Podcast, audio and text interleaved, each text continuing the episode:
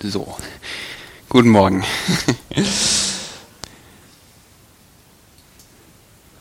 Danke, Henny. Ähm, du hast ein bisschen meine Einleitung vorweggenommen. ähm, ja, ich möchte mich echt erstmal ein Stück weit bei euch entschuldigen, weil ähm, ja, meine Vorbereitung nicht so war, wie, wie ich sie gerne gehabt hätte. Ähm, Henny hat es gerade schon gesagt, ich bin umgezogen, ich habe parallel umgebaut und irgendwie war tatsächlich das letzte Jahr mit extrem viel Chaos in meinem Leben verbunden, immer wieder. Und es wurde irgendwie nicht weniger, sondern es ist eher immer noch was draufgekommen. Und in diesem Chaos ist es super schwer, auf Gottes Stimme zu hören und wirklich die Ruhe zu finden und ähm, ja wirklich auf diese Stimme, die oft ganz leise nur wispert, ähm, zu hören. Und das ähm, ist mir tatsächlich sehr, sehr schwer gefallen. Ähm, und trotzdem hoffe ich, dass für euch was dabei ist, was zum Nachdenken anregt oder zum Lernen, was zum Ausprobieren oder zum Umsetzen. Auf jeden Fall müsst ihr die Predigt weiterdenken. Die ist noch nicht fertig. Das bedeutet, ihr müsst äh, überlegen, wie ihr damit umgeht und was ihr, was ihr daraus macht. Also es liegt tatsächlich am Ende bei, an euch. ja, und um Dinge zu vertiefen oder besser zu lernen, da ist es natürlich super, wenn man ähm, nicht nur was hört, sondern wenn man sich selbst Gedanken macht und aktiv ist. Deswegen werde ich euch ein bisschen ab und zu mal auch ansprechen heute und äh, durchaus auch Fragen stellen. Und ihr habt also heute keine Chance, euch zurückzulehnen, ähm, sondern müsst kräftig mitarbeiten. Ähm, wir werden auch gleich direkt damit anfangen und einfach mal ein bisschen was sammeln. Deswegen habe ich die Flipchart hier aufgebaut. Und zwar geht es heute um Petrus und um seinen Lebensweg. Wir werden gleich so ein bisschen sammeln, was, was euch einfällt zu Petrus, was ihn ausmacht, was sein Charakter ist ähm, oder welche Geschichten euch einfallen, was, was für euch prägnant ist. Und das werden wir einfach mal aufschreiben. Ja, wie bin ich auf Petrus gekommen? Ja, tatsächlich hatte Henny mich schon im Frühling diesen Jahres gefragt, ob ich mir eine zweite Predigt vorstellen könnte. Und nachdem ihr mich nach der ersten Predigt nicht rausgeschmissen habt, ähm, habe ich damals zugesagt. Ähm, ja, und irgendwie hatte ich direkt, es war Frühling, direkt das Thema Nestbau im Kopf. Es ging, ne, die Vögel haben Nester gebaut und ähm, es war so ein bisschen schön anzusehen und irgendwie hatte ich das im Kopf und habe das direkt mit dem Thema Gemeindebau verknüpft. Und das ist ja ein Thema, was uns eigentlich dieses Jahr sehr stark beschäftigt als Gemeinde. Wir haben eine neue Situation, wissen nicht, wo es hingeht und irgendwie geht es um das Thema für jeden Einzelnen auch um Gemeindebau in irgendwie in der Zukunft. Und ja, welche Person passt da nicht besser als einer der ersten Jünger und ja, der Verantwortlichen der ersten Gemeinde? Und deswegen würde ich erstmal gerne mit euch sammeln, was euch zu Petrus einfällt. Einfach mal in den Raum reinwerfen. Charaktereigenschaften. Mhm. Äh,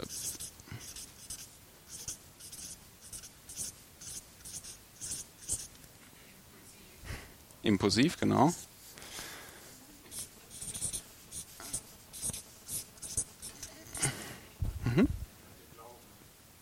Glauben, ja.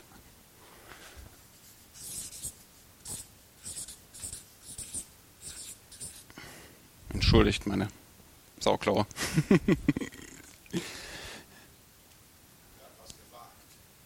Wagnis, ja, sehr schön.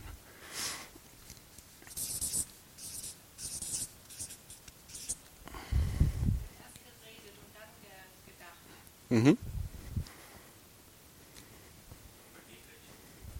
Mhm. Okay. Überheblich.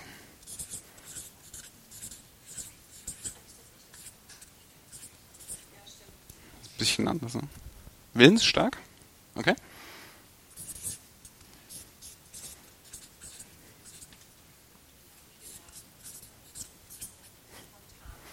Spontan, spontan, ja, spontan Energie.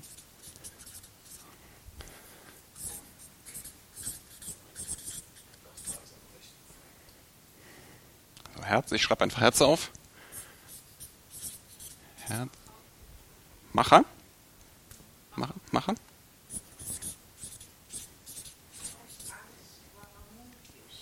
Mutig. Mhm.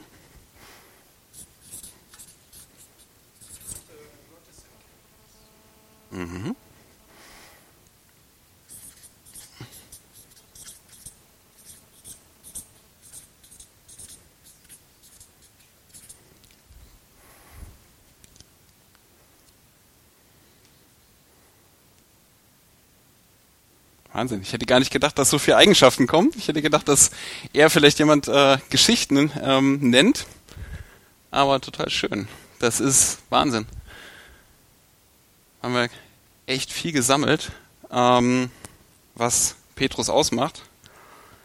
Und ähm, wir werden jetzt gleich noch ein bisschen weiter uns mit dem Petrus beschäftigen.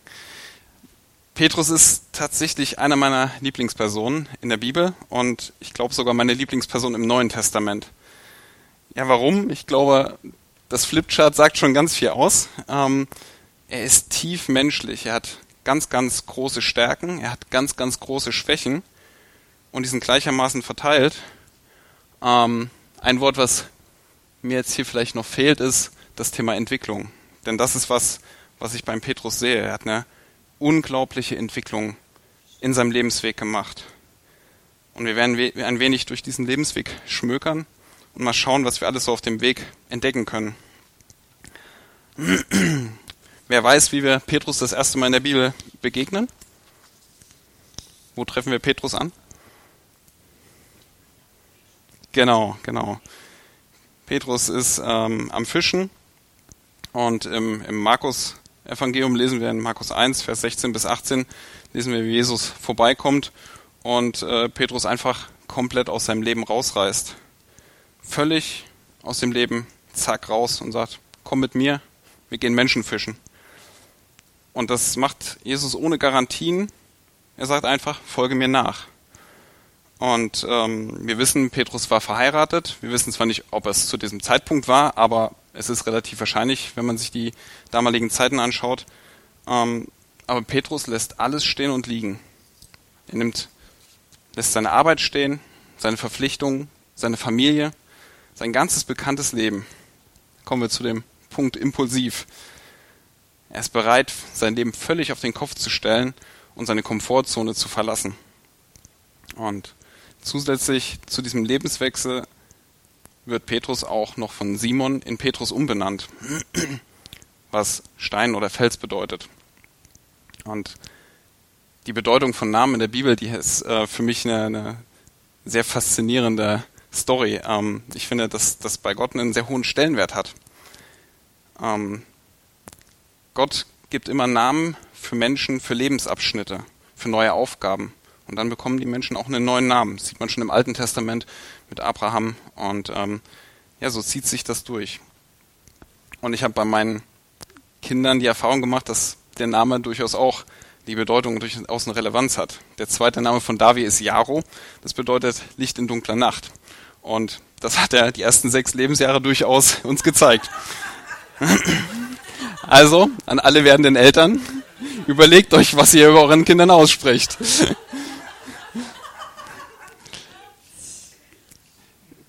Was aber wichtig ist, der Namenswechsel hat nicht den Menschen an sich geändert. Es hat nicht den Petrus an sich geändert, sondern es hat seine Aufgabe und seine Perspektive gewandelt. Wir lesen schon wenig später, wie sehr Petrus noch in seinem menschlichen Denkmustern unterwegs ist. In Markus 8, in den Versen 27 bis 33 geht es darum, dass Jesus fragt, wer bin ich? Und Petrus erkennt Jesus als den Messias, als den Retter an. Und dann kündigt Jesus direkt in dem Zuge sein Leiden an. Und äh, Petrus will das sofort blockieren. Der hat da ähm, äh, sagt, nee, das kann nicht sein, das wollen wir nicht. Wir wollen in, in unserer kleinen heilen Blase unterwegs bleiben. Und Jesus weist ihn daraufhin sehr scharf zurecht mit einem relativ bekannten Ausspruch, weiche von mir Satan. Und es geht dann weiter, denn was du denkst, kommt nicht von Gott, sondern ist menschlich. Wir sehen, Petrus ist trotzdem, dass er mit Jesus unterwegs ist, immer wieder tief menschlich und fällt wieder in seine alten Muster zurück. Ja, und danach, die nächste Geschichte im, Markus-Evangelium oder relativ danach, äh, bald danach kommt die Verklärung Jesu, wo Jesus auf einen hohen Berg kommt und ähm, dort äh, auf Mose und Elia trifft und mit Gott spricht. Und auch hier haben wir wieder eine total menschliche Reaktion von Petrus. Weiß jemand, was Petrus vorschlägt? Genau, er will Hütten bauen für Jesus, äh, Mose und äh, Elia. Ja, hier ist es schön, hier bleiben wir. Ist alles gut. Ähm, ja, ich glaube, ihr kennt alle die Geschichte von Petrus, wie er auf dem Wasser läuft. In Matthäus 14, wo Petrus erster Impuls ist. Wenn Jesus das kann, dann will ich das auch machen. Ja, da haben wir wieder, er hat einen starken Glauben, er ist willensstark und impulsiv und ähm, läuft sofort los oder, Nanny, was du gerade auch gesagt hattest, gar nicht groß sprechen, sondern einfach losrennen, handeln und, und nicht nachdenken. Und im zweiten Schritt schaut er auf den Sturm, auf den Wind, auf die Wellen. Er bekommt Angst. Da verlässt ihn auf einmal der Mut. Und er braucht Jesus und merkt, ich komme nicht alleine weiter. Und auch bei Jesu Festnahme sehen wir, dass Petrus extrem impulsiv ist. Er ist der Einzige, der sich mit dem Schwert der Übermacht entgegenstellt. Der Erste und der Einzige, der Blut vergießt in dieser Situation, indem er dem Soldaten oder dem ähm, Diener des Tempels ähm, das Ohr abschlägt. Jesus entschärft diese Situation, aber Petrus ist der, der sofort losrennt, der was tun will, der sich nicht damit aufhält, in irgendeiner Form ja, große Reden zu schwingen, sondern er will, will loslegen.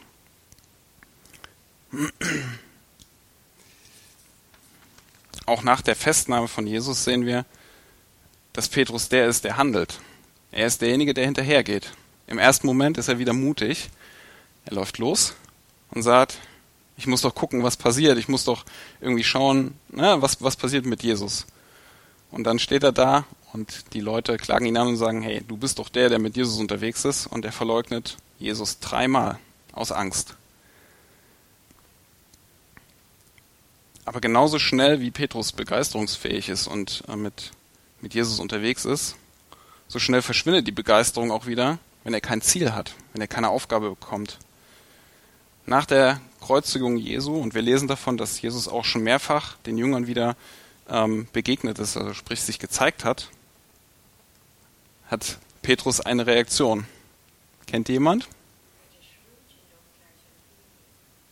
Nee, das, das ist später. Später? Genau, ich gehe fischen. Er blockt alles ab, sagt, okay, hat irgendwie nicht so ganz funktioniert, naja, dann mache ich halt wieder mein altes Leben.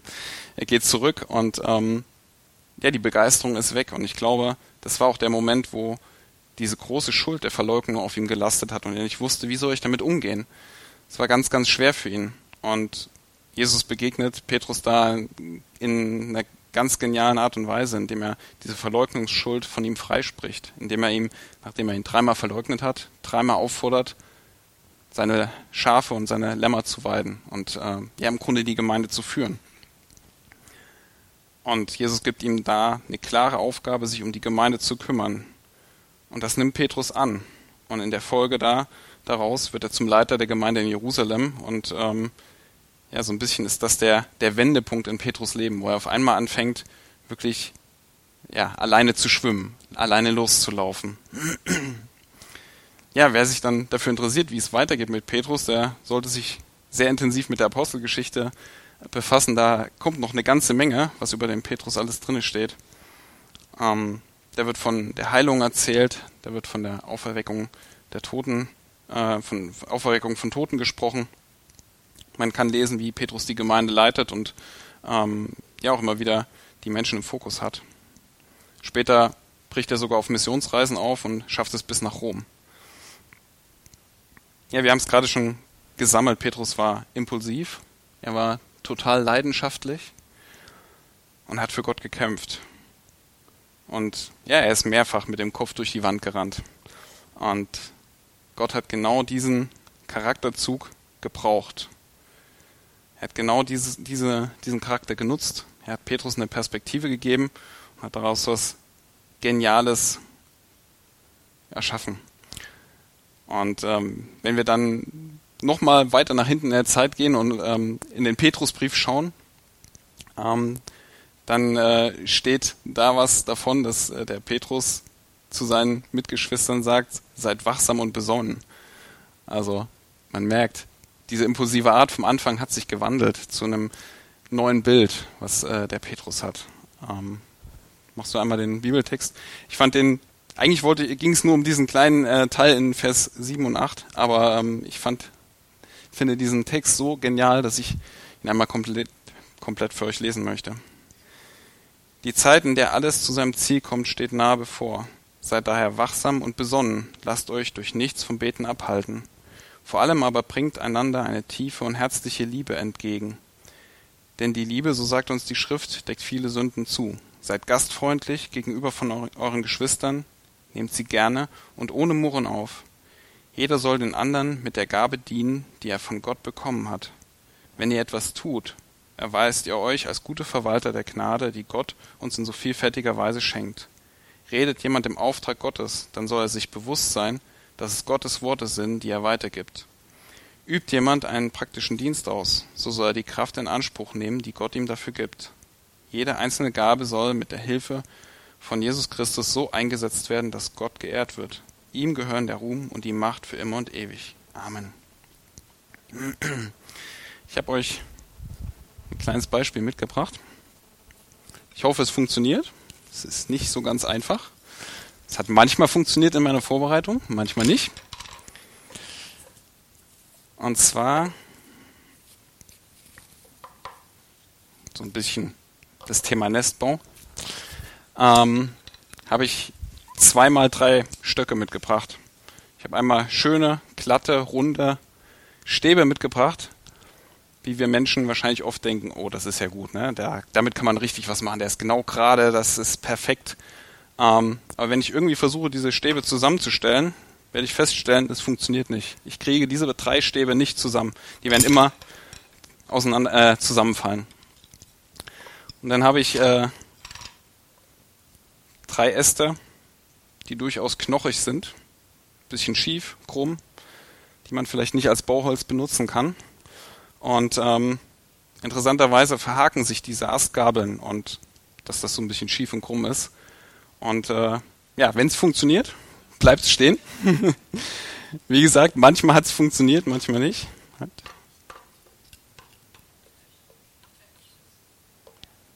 Nee, das hat äh, auch so funktioniert. Das äh, ist ja gerade das Ziel.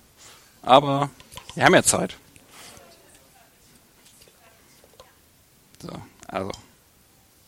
Nein? Moment, wir versuchen es nochmal. Ja, das muss, das muss. So. Also, nein, nee, nee, nee. Also, normalerweise. So. ja, und ähm, man sieht auch, ne, es ist auch schon ein bisschen stabil, also man kann schon draufdrücken. Ähm, Gott braucht keine runden, glatten Stäbe, die in irgendeiner Form schon fertig sind, sondern Gott braucht krumme Äste, benutzt sie und macht aus genau diesem krummen, knochigen Ast was.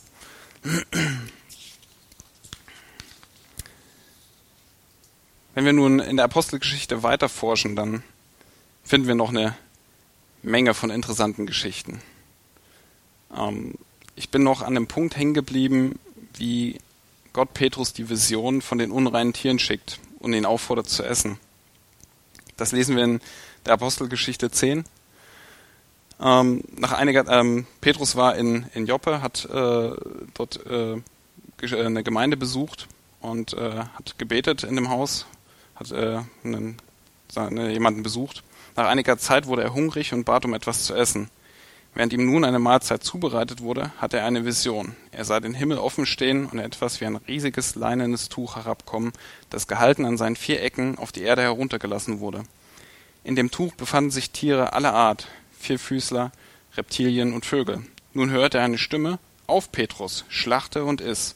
Auf gar keinen Fall, Herr, entgegnete Petrus. In meinem ganzen Leben habe ich noch nie etwas Unheiliges und Unreines gegessen.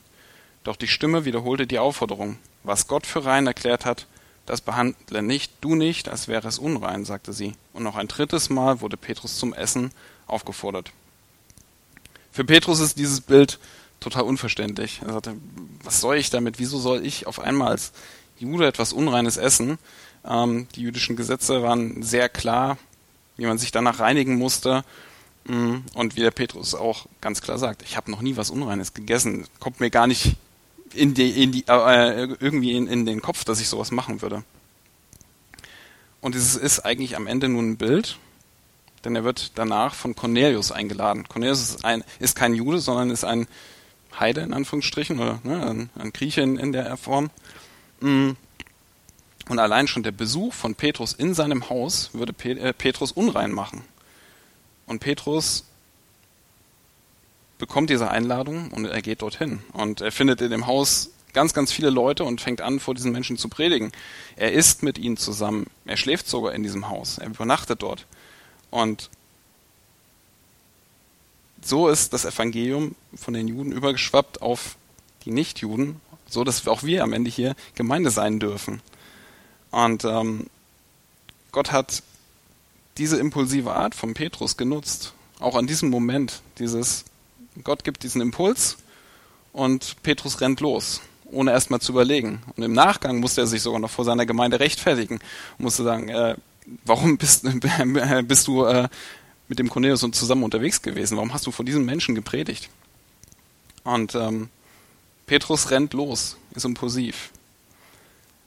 Nun, für uns, uns als Gemeinde war dieses Jahr durchaus spannend und irgendwie wissen wir alle, dass sich ganz, ganz viel ändert.